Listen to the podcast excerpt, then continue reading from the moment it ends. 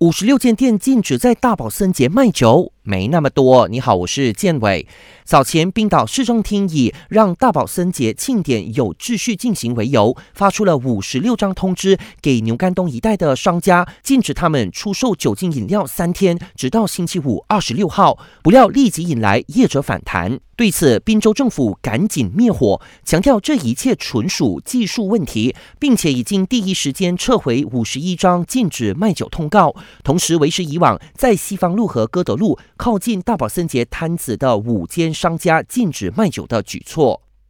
敦达因面控已事出现罗生门，主席丹斯里阿占巴基日前才说，是因为财政部前部长敦达因入院，才会导致反贪会延迟起诉他。如今，敦达因的妻子杜潘纳伊玛却反驳反贪会的说法，强调自己也是透过新闻报道才知道丈夫被控的消息，并表示到目前为止都还没有收到反贪会的通知。无论如何，纳伊玛透露，敦达因已经准备好在医院面控，为自己辩护。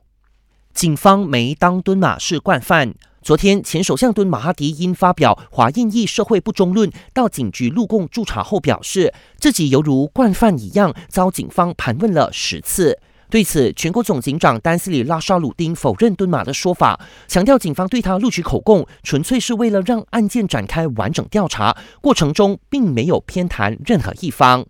拉沙鲁丁补充，目前调查还在进行中，预计调查报告会在三到四天内完成，到时将提呈总检察署来决定后续行动。